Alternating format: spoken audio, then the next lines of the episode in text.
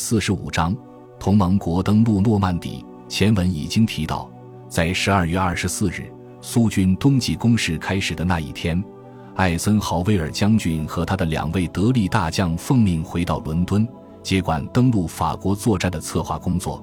此前这一作战的策划自卡萨布兰卡会议以来，一直由陆军中将弗雷德里克·摩尔根爵士负责。原计划是最初以三个师登陆，但艾森豪威尔和蒙哥马利都认为这点兵力不够，于是最初登陆的部队增加到五个师。由于增加了这些兵力，计划细节需要做相当大的改动，登陆日便从五月一日推迟到六月五日。一月二十一日，在艾森豪威尔和他手下的三军司令、同盟国远征军海军司令贝尔特拉姆·拉姆齐上将、同盟国远征军空军司令特拉福德·利·马洛里上将、同盟国远征军陆军司令蒙哥马利上将主持的第一次会议上，各方就这些更改达成一致。同盟国远征军陆军下辖美国第一集团军和第二十一集团军群。前者由奥马尔·布雷德利将军指挥，包括第八十二和第一百零一空降师；后者下辖克里拉中将指挥的加拿大第一集团军，邓普西中将指挥的英国第二集团军，布朗宁中将指挥的第六空降师和各种盟军分遣队。登陆地区定在瑟纳湾，因为在这个海湾可以借助科唐坦半岛阻挡盛行的西风。而且通过炸毁塞纳河和卢瓦尔河的桥梁，可以在战略上孤立法国的西北地区。同时，还有两个大型港口——瑟堡和勒阿弗尔，位于这个海湾的侧翼。这两个港口以及该海湾本身都处于从英国起飞的战斗机可以轻松掩护的范围内。而且，因为瑟堡位于科唐坦半岛的末端，只要占领该半岛，就可以将这个港口完全包围。登陆正面的总宽度大约是七十英里，从巴夫勒尔以南的小镇屈伊内维尔延伸至奥恩河的入海口。美军将在西半区域登陆，英军在东半区域登陆。第一天的目标是圣梅尔埃格利斯卡朗唐巴约卡昂一线。最后一个城镇是颇有利用价值的港口，有运河与海相连。简而言之，进攻计划是这样的。首先占领包括瑟堡、卡昂和机场地区在内的立足点，然后向布列塔尼进攻，目标是夺取南至南特的各个港口。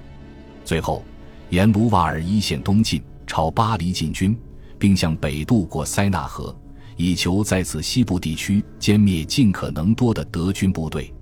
蒙哥马利将军写道：“此举将切断塞纳河以南所有敌军的退路。”而对这条河上的桥梁，我军将通过空袭摧毁。在实施这些作战的过程中，由亚历山大·帕奇少将指挥的美国第七集团军将在法国南部登陆，并沿罗讷河谷向上游推进。艾森豪威尔的对手是德国西线总司令冯·隆德施泰特元帅。由于认识到整个战区的德国军队战线拉得过长。而且敌人拥有绝对的空中优势，隆德施泰特主张将部队撤出法国，退到德国边境进行防御。虽然希特勒不赞成这个意见，但他还是继续让冯·隆德施泰特担任总指挥。不过在二月，他又指派隆美尔元帅指挥位于法国的部队，隆美尔因此成为 B 集团军群的司令。该集团军群下辖部署在诺曼底和布列塔尼的第七集团军。部署在加莱海峡省和佛兰德斯的第十五集团军，以及部署在荷兰的第八十八军。除了 B 集团军群之外，冯·隆德施泰特麾下还有雅各布·布拉斯科维茨元帅指挥的 G 集团军群，下辖第一和第十九集团军，驻扎在比斯开湾沿岸和里维埃拉。冯·隆德施泰特共计有五十个步兵师和十个装甲师。其中三十六个步兵师和九个装甲师位于从荷兰到比斯开湾的洛里昂的沿海地区，这些部队大部分在加莱海峡省，在诺曼底仅有九个步兵师和一个装甲师。对德军来说，隆美尔的任命是一个极为不幸的决策。虽然他和冯·隆德施泰特都认为应该死守法国的各个港口，直至最后一兵一卒，以阻止敌军利用他们，但是这两位元帅对于迎击登陆敌军的方式意见不一。隆美尔支持在滩头与敌军对抗，因此主张在滩头部署强大的守备力量，并将预备队置于前进后方。而平隆德施泰特的立场与他截然相反。他的意见是先让敌军取得立足点，然后趁其立足未稳时，以强大的部队实施反击。这就意味着要将主力部署在距离沿岸防线有相当距离的后方。这两种南辕北辙的意见最后只能折中，而这恰恰是战争中最糟糕的情况：将步兵部署在前方，大部分装甲部队留守在后方。结果，当危机来临时，这两个兵种之间根本没有办法协同作战。除了这个有严重缺陷的安排之外，德军沿岸防线的性质也是雪上加霜。因为这条防线在形式上是线性的，纵深几乎没有。它们是由一连串沿着海岸修筑的工事组成的，工事之间通过水下和滩头的障碍连接。在这些工事后方没有备用防线，因此。整个体系实际上就是一条马奇诺防线，而希特勒和隆美尔对这条防线的信心与法国1940年对真正的马奇诺防线的信心如出一辙，这实在令人匪夷所思。不仅如此，德军的判断严重失误，他们相信主要的登陆行动将发生在加莱海峡省，因此他们不仅在那里修筑了比其他地方坚固的多的暗防工事。还分配了远比其他任何地段强大的守备力量。了解到这一情况后，为了让德军保持这个状态，艾森豪威尔将军在自己的职权范围内尽了最大努力来调整舰船的部署，摆出一副要在加来登陆的模样。他这样描述这个计策：对于这个极为成功的威慑行动，无论怎么强调它的决定性价值都不为过。在我军突击滩头时和随后两个月的作战中，他都带来了巨大的效益。在决定将第一波登陆部队从三个师增加到五个师之后，艾森豪威尔面临的问题就是要找到更多的船只。他写道：“尽管多了一个月时间生产舰艇，我们还是必须考虑从地中海或太平洋抽调舰艇来凑足所需的数字。”马歇尔将军。的说法与此完全一致。他指出，在实施这一设想战略的过程中，同盟国被不计其数的具体问题所困扰，而其中最大的问题绝对是登陆舰艇的短缺。虽然他告诉我们，对法国南部的攻击被认为是登陆法国北部必不可少的辅助，但是为了满足当时计划中跨海峡进攻的需求。还是从地中海战区抽调了六十五艘登陆船，结果原本应该和诺曼底进攻同时实施的法国南部作战被推迟了几个月，为的是先将登陆舰艇用于英吉利海峡，然后赶紧转到地中海战区完成双重任务。除了登陆舰艇外，拖船、摆渡船和弹药驳船也很短缺。除此之外，盟军还需要一支庞大的海军舰队来护送和掩护登陆。最终有七百零二艘战舰和二十五支扫雷艇队被用于此次作战。也就是说，为了跨越英吉利海峡，盟军动用了五千多艘舰船以及四千多艘游船到岸的小艇。相比之下，德军在一九四零年的登陆可能性就显得有些滑稽可笑了。为了方便登陆。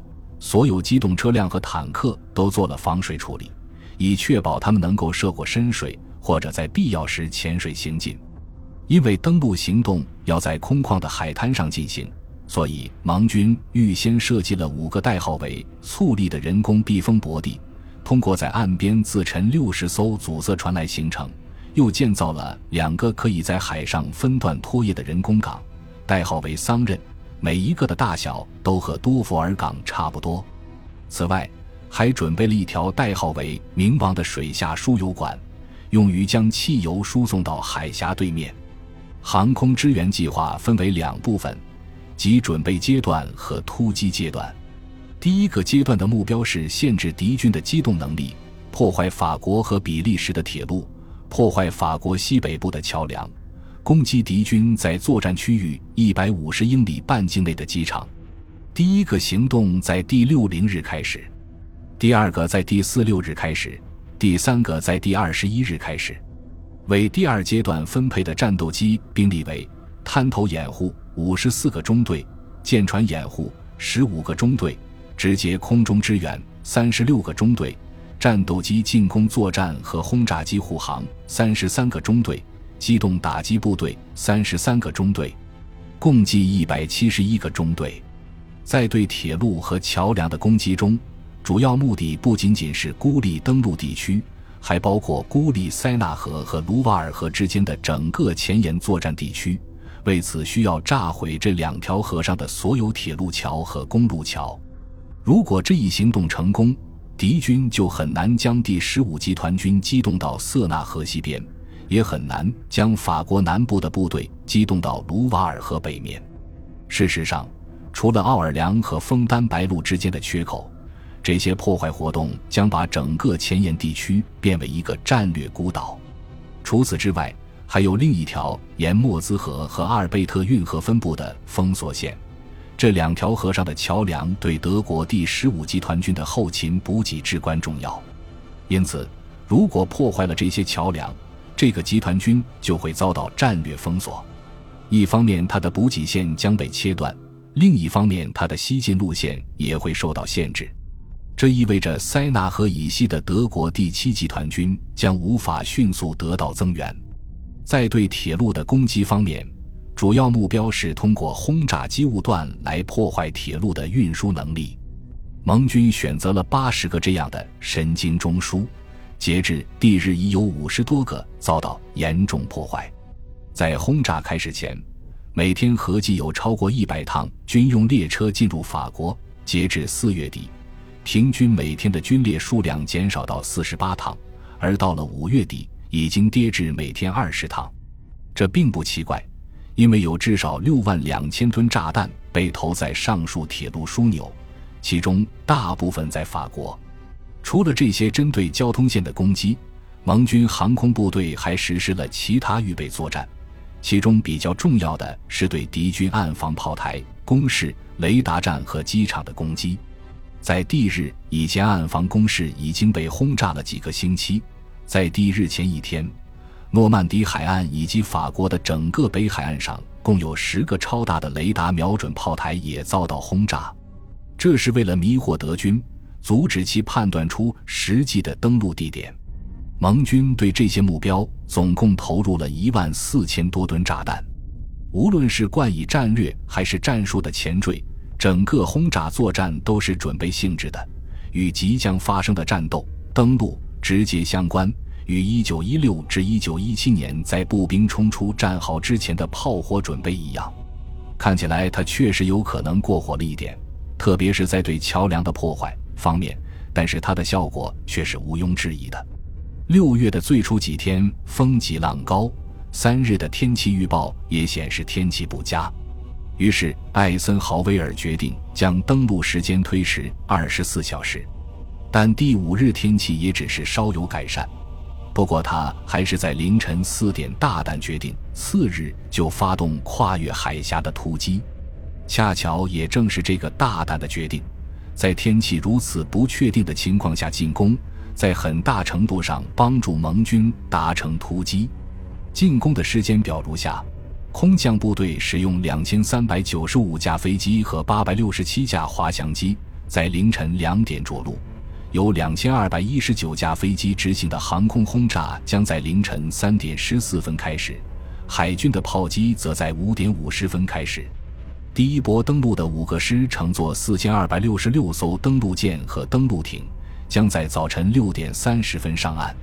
空降部队的任务是保护登陆突击的侧翼。英国第六空降师准确地降落在了奥恩河入海口的目标区域，但是美国第八十二和第一百零一空降师有相当一部分在卡朗唐地区散落于长二十五英里、宽十五英里的区域中。航空轰炸和舰炮轰击是交杂在一起进行的。这次火力准备是以对敌军岸防攻，是和滩头障碍的密集轰炸开始的，共有七千六百一十六吨炸弹被投放在这些目标上。而登陆行动本身还得到了英国第二战术航空队和美国第九战术航空队的直接支援。在第一波轰炸还未结束时，联军的舰队就开始以重炮轰击敌人的固定炮台和混凝土工事。接着，在距离拉近之后，舰队又以较轻型的舰炮轰击较小的防御设施。最后，当第一波突击部队接近海岸时，舰队对海滩进行了长时间的弹幕覆盖，并在部队登陆时立即延伸。对此，爱德华兹中校告诉我们，驱逐舰和 LCG 就是浮动炮台的现代对应装备，用高爆炸药准确清晰地覆盖了每一码滩头。为了进一步增加覆盖火力的强度，还使用了 LCR 发射的火箭。以短距离的覆盖火力而论，他写道。一艘这种船的火力相当于八十多艘轻巡洋舰或将近二百艘驱逐舰。在这些作战过程中，空中始终有十个战斗机中队巡逻掩护，因此德军战斗机的反应几乎没有任何作用。但登陆成功的主要因素也许是两栖坦克。关于这种武器，艾森豪威尔写道。在战役初期阶段，大量使用两栖坦克提供火力支援，是我们计划中的一个基本要点。虽然他们由于恶劣的海况而受到一定损失，但如果没有这种武器的协助，突击部队很可能无法站稳脚跟。虽然在某些地点遭到德军地面部队的有力抵抗，而且未能占领卡昂，但在登陆开始后二十四小时内。部队已经在法国建立了稳固的立足点。十日，法国境内第一个机场投入使用。到了十一日，各个滩头已经连成一片。截至十二日，共有三十二万六千五百四十七人、五万四千一百八十六台车辆和十万零四千四百二十八吨物资被运送上岸。在战役开始的第一个星期，空军出击了三万五千架次。我们对天空的控制真是彻底，艾森豪威尔写道，以至于当天气晴好时，敌军所有的机动在白天都停止了。与此同时，盟军将人工港拖过海峡完成搭建，一个桑任位于美军区域，另一个位于英军所在的阿罗芒市。不幸的是，在十九日到二十二日，一场大风将美军的桑任彻底破坏。并导致四百一十五艘船被毁或受损，严重干扰了登陆行动。由此，盟军在月底之前攻陷色堡可谓相当幸运。美军是在二十六日至二十七日突击并占领该城的，但是港口由于遭到严重破坏，在大约一个月的时间内无法使用。英军在另一半滩头的作战显然未从意大利会战中吸取经验教训。在八约以南二十一英里处，有一块高出海平面三百六十五英尺的高地，名为平康山。因为它可以俯瞰大部分滩头，所以占领这座山头尤为重要。这导致了一系列围绕维莱博卡日发生的战斗。这是一块封闭的区域，而英军的坦克在装甲和火力上都逊于德军。艾伦·莫尔黑德写道。计划让我们轰炸位于路口的维莱博卡日镇，让我们炸毁房屋、堵塞街道，以阻断德军的后勤补给线。接着他又补充说，这一仗发生在会战的初期，因为时间太早，所以指挥官们顾不上停下来回忆卡西诺战役，也就没能想起西西里和意大利那些被毫无必要的炸平的村庄。于是，我们在一份官方报告中看到。在六月三十日，重型轰炸机被首次用于诺曼底的战场，风险是显而易见的。轰炸机飞行员们要轰炸的地方，距离自己的部队只有一英里左右，出错概率之大难以想象。特别是在整个目标区域都被尘土和烟雾覆盖的情况下，这是一个耐人寻味的声明。因为如果说在光天化日之下投弹误差一英里是意料之中的事。那么，对德国城市中的军事目标进行夜间轰炸的误差肯定不会比这小。莫尔黑德描述了这次空袭的结果：轰炸机从英国低空飞来，掠过滩头。他写道，在二十分钟内，一切都结束了，地面进攻开始，然后就遇到了丝毫不亚于先前的抵抗。德军的办法无非就是撤出维莱博卡日，躲进周边的田野而已。最后，过了许多天，当我们进入维莱博卡日时，已经没有任何可以辨认的东西了。推土机在二十英尺厚的瓦砾中开出了新的道路。对维莱博卡日的轰炸没有任何效果，除非把对后续进攻造成的延误也算作效果。如果说这里的地形过于封闭，坦克在其中难以机动，所以重演卡西诺山之战还算情有可原。但是这个理由不适用于卡昂争夺战，因为该城周边是一马平川。然而，盟军在此地还是用了同样的战术。七月七日，这座城市遭到无情的轰炸。接着，在九日那天，莫尔黑德写道：“最后总攻之前实施了密集的航空轰炸，毁灭了大片城区，却没有给德军造成严重的打击或威慑。这次空袭动用了两千二百架轰炸机，对这座城市投下了七千吨炸弹。”如果读者认为莫尔黑德抱有成见，那么请看另一个战地记者的记录：卡昂，当我进入这座城市，看到的是最骇人听闻的毁灭场景。我完全理解轰炸在军事上确实具有必要性，但是我却不敢苟同对以卡昂为代表的法国城镇进行无差别轰炸是必要的，反而极为肯定这是不可取的。以卡昂为例，我收集到的所有证据都表明。在地日德军并不在城里，我对各种估计数字取平均值后得出的结论是，那天的轰炸杀死了大约五千名平民，男女老幼都有。在最后一次轰炸中，兰开斯特使轰炸机在非常低的高度轰炸了卡昂北郊的防御阵地，轰炸非常彻底，因此又有两千平民无辜惨死。至于德军，在盟军逼近的时候，就快速穿过城区，逃到了河对岸。他们并没有尝试留在城里战斗。轰炸应该是冲着军事目标去的，但结果却是毁掉了一座城市。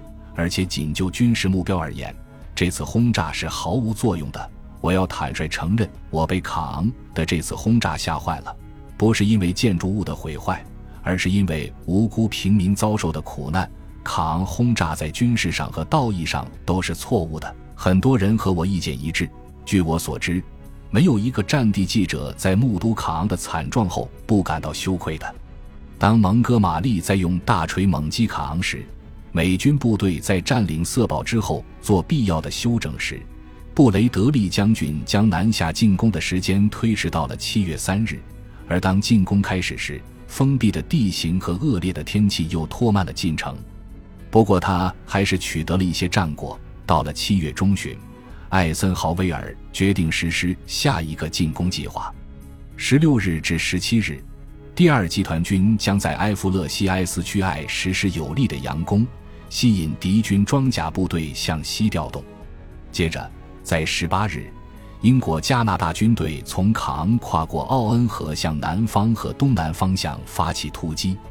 朝着塞纳河盆地和巴黎推进，最后在十九日，布雷德利将军越过佩里耶圣洛伊线发起攻势。如果成功突破，他应该让前锋掉头向着库唐斯西进，孤立敌军位于圣洛和海岸之间的那几个师，然后穿过阿夫朗什实施打击，尽可能包抄敌人的侧翼。通过这一行动，将可打通布列塔尼半岛。占领半岛上盟军急需的港口，同时将德国第七集团军和西线装甲集群的至少一部分合围在西路的美军和东路的英加联军之间，并歼灭。从这个方案可以看出，计划中的机动是按照坎尼会战的模式，即两翼合围，而不是仅在西方侧翼突破。但实际只实现了后者。于是，这个机动就变成了埃尔比勒的模式。第二集团军在十六日夜至十七日晨实施的佯攻成功欺骗了敌军，而且值得一提的是，在行动中第一次采用了一种名叫人造月光的新式战法。这种战法就是将大量探照灯的光束聚焦到云层上，让光线反射回地面。据蒙哥马利将军说，实战证明他对步兵帮助很大。十八日的进攻沿袭了蒙哥马利一向的作风。他计划在奥恩运河上架起桥梁，将三个装甲师连同支援坦克和步兵一起运过河去，在一次超级大爆裂的掩护下向南攻击法莱斯，切断并歼灭德军的三个师。为了给坦克开路，重型轰炸机要在一片四千码宽的区域两侧实施轰炸，压制位于进攻的装甲部队侧翼的敌军反坦克炮。而在这两道炸弹组成的火墙中间，轻型轰炸机将以不会造成弹坑的破片式反步兵炸弹实施轰炸，以免将地面炸得无法通行。然后坦克将在炮兵徐进弹幕的掩护下，通过航空炸弹扫出的通道前进。十七日夜里，空军少将布罗德赫斯特告诉一群战地记者。一千架兰开斯特式和哈利法克斯式轰炸机将于明天早上出击。美国第八航空队的一千五百架飞行堡垒式和解放者式轰炸机将紧随其后，然后是六百架英国和美国的中型轰炸机。美国第九航空队的全部战斗机和我们的整个战术航空队。今天上午，他们就已经在英国开始组织了。布罗迪说。我还真不知道，当这场好戏开演的时候，还有哪一片天空没有飞机？艾森豪威尔证实了这一说法，因为他告诉我们，在这次进攻发起前，实施了迄今为止火力最猛、规模最大的空中突击来支援地面作战，要投放的炸弹达到一万两千吨，其中五千吨在不到四十五分钟内投下。与此同时，还组织了强大的舰炮火力，准备作为空袭的补充。但是德军早已看穿了这些笨拙的战术，他们撤走了部队，并在盟军突击通道后方数英里处准备了一个反坦克防御地带。在这个防御地带中，他们的炮手躲在地下等待轰炸结束，然后他们冲出地面，对穿越平原前进的成百上千台车辆开了火。他们击毁了一百五十到二百辆进攻阵地的坦克。仅英国第十一装甲师就损失了一百辆以上，随后大约五十架德国飞机在夜里猛烈轰炸了这个师。第二天风雨大作，卡昂一带的平原变成了泥浆的海洋，战斗被迫终止。根据达西·道森的说法，德军的机动速度比我们快得多。被俘的高级军官坦率地表示，如果他们拥有和我们一样多的空中支援、大炮。坦克和物资可以在八天内把我们赶出法国。你们有强大的火力，一个德国高级军官说。但是你们没有机动。这位作者将蒙哥马利的行动迟缓归结于过度谨慎。他写道：“谨慎是必要和值得赞扬的，但是良将与名将之间的差距就在于后者时有灵光闪现，能判断出何时应该冒险，何时应该缓慢前进。”天气转坏，可能还有十八日失败的因素，导致艾森豪威尔将布雷德利的进攻推迟到二十五日。计划是，在圣洛以西用三个师齐头并进，以马里尼圣吉勒一线为主要目标，接着以三个新投入战场的师超越先前的三个师，向西攻取库唐斯和格朗维尔。这一次的航空战术如下：首先。用战斗轰炸机攻击圣洛伊南维尔河上被敌人控制的桥梁，从而孤立前进地区。在十四岭，阿诺德将军写道：“携带炸弹和燃烧弹的 P 四七雷电式战斗机分成七个波次，以二至四分钟的间隔自东向西扫荡，然后在一个小时内。”一千五百多架飞行堡垒式和解放者式轰炸机投下三千四百三十一吨炸弹，P 四八闪电式战斗机再分成八个波次轰炸二十分钟，投下更多燃烧弹，然后四百架中型轰炸机用五百磅炸弹攻击该地区的南端，重点是交叉路口以及集结在圣吉勒村中的德国坦克和步兵。燃烧弹引发的大火横扫了德军的营地和工事，和卡昂的空袭一样，这次大规模的空中打击又没能使敌人遭受大量伤亡，但是造成了很大的混乱。而且和在卡昂时一样，这种震撼效果只是暂时的。进攻部队遭遇了从未被轰炸压制的阵地射来的密集炮火，步兵的进攻是在坦克支援下。在四英里的正面上实施的，而最耐人寻味的就是空地协同部分。在我们的地面部队前进时，阿诺德将军写道：“战斗机和战斗轰炸机与他们保持密切通信，与他们保持方向一致，赶到他们前方摧毁军事目标。通过电台与坦克直接通信的战斗机不断在我们的装甲纵队上空进行警戒飞行。”地面的军官会呼叫战斗机对前进路上的火炮或装甲车辆投弹或扫射，飞行员们会提醒坦克车长注意交叉路口或树林里的敌人。德国装甲部队没有空中的眼睛，在战斗中很吃亏。这可以说是超大规模的闪电战。盟军在二十七日拿下佩里耶和莱塞这两座城镇。于二十八日封闭了经过库唐斯的逃跑路线，俘虏了四千五百名德军。与此同时，在东面，加拿大第二军对法莱斯的进攻受阻于一道包括反坦克炮、半埋坦克和迫击炮的坚固防御地带。五天后，下辖第八、第十二、第十五和第二十军的美国第三集团军在巴顿将军率领下正式组建。霍奇斯中将获得了美国第一集团军的指挥权，布雷德利将军则成为第十二集团军的司令。这是蒙哥马利手下的部队只剩加拿大第一集团军和英国第二集团军。不过，他还是担任艾森豪威尔在前线的代表，直至九月。在夺取库唐斯之后，第三集团军的计划是继续南下，经阿弗朗什突入布列塔尼。并占领雷恩富热尔地区，然后掉头西进，占领圣马洛和布雷斯特。同时，第一集团军南下攻取莫尔坦维尔地区。与此同时，第二集团军将在科蒙地区快速突进。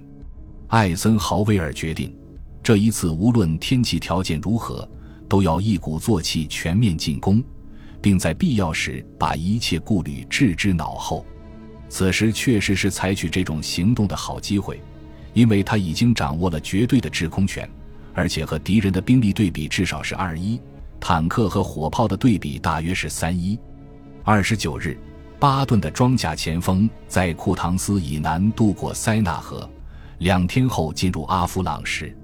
艾森豪威尔写道：“现在我军和布列塔尼之间已经不存在屏障了。”我包抄敌军侧翼的期望已经实现，敌军已经陷入土崩瓦解的状态。与此同时，蒙哥马利通过一千二百架飞机的又一次毁灭性航空轰炸打头阵，发动了他在科蒙以南的突击，于八月四日攻克卡昂西南方的埃夫勒西和埃斯屈埃，又在次日占领了维莱博卡日。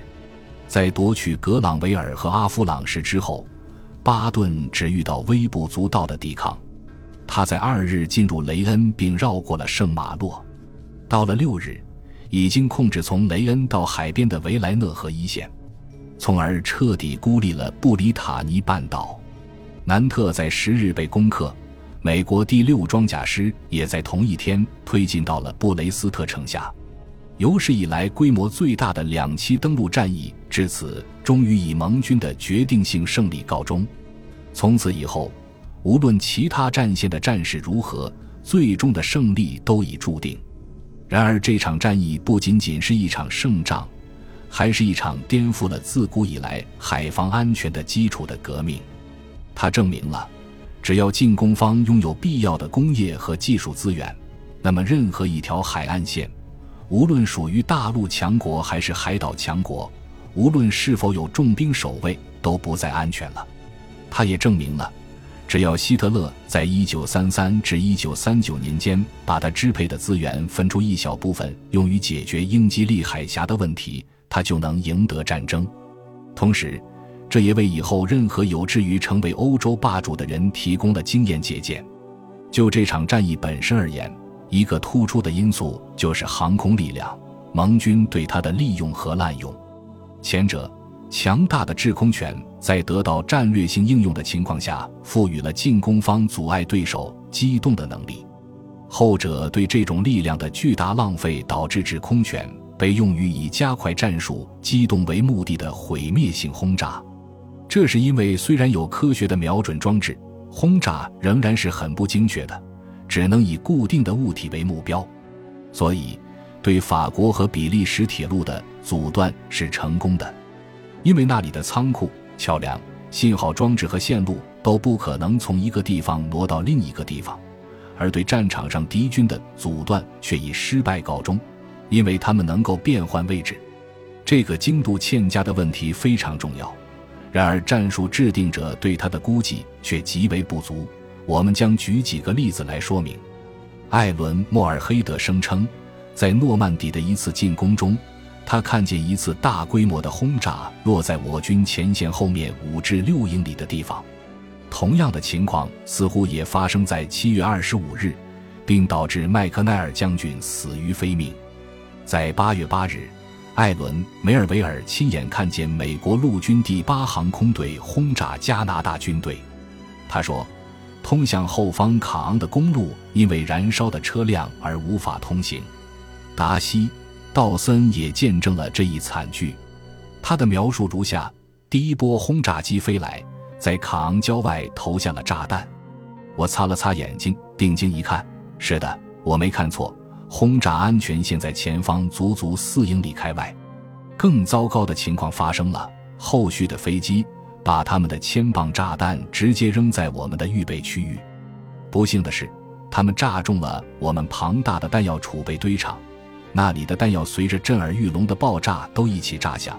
情况就这样持续下去，直到我们的后方区域充满了爆炸的炸弹和燃烧的车辆产生的浓烟和火焰。所有人都跑出来看轰炸机投弹，因为他们在前线后面七英里，所以很难想象美军竟会把炸弹投出轰炸安全线。加拿大军队有一个参与进攻的师级指挥部被炸弹直接命中，立刻失去了战斗力。虽说近距支援轰炸本就不精确，但差了七英里之多就是令人震惊的差错了。在同一场战役中，同样的事情又重演了一回。这一次的主角是皇家空军轰炸机司令部，投弹高度是海拔一万英尺。这一次误差只有三英里，但是曾经遭过美军轰炸的那个家军师级指挥部又被炸了一回。真实的情况是，虽然盟军的战役规划很出色，登陆行动本身也很出色，使用制空权阻碍德军机动更是干得漂亮。但是固执的通过大爆裂的方式实现战术机动就愚蠢至极了，何况这也完全没有必要，因为艾森豪威尔将军和蒙哥马利将军掌握着一支完整的战术组织，如果善加利用，肯定能够解决他们面临的问题。我的意思就是使用所谓的 CDL，配备了大功率探照灯的坦克。专为在黑暗掩护下实施闪电战而设计的，这种新颖而强大的武器从未得到应用的原因是个谜。我们相信，如果它被投入战场，就能解决大爆裂从未高效率解决，也很少能有效解决的战术问题，从而缩短战争时间。感谢您的收听，本集已经播讲完毕。喜欢请订阅专辑，关注主播。主页更多精彩内容等着你。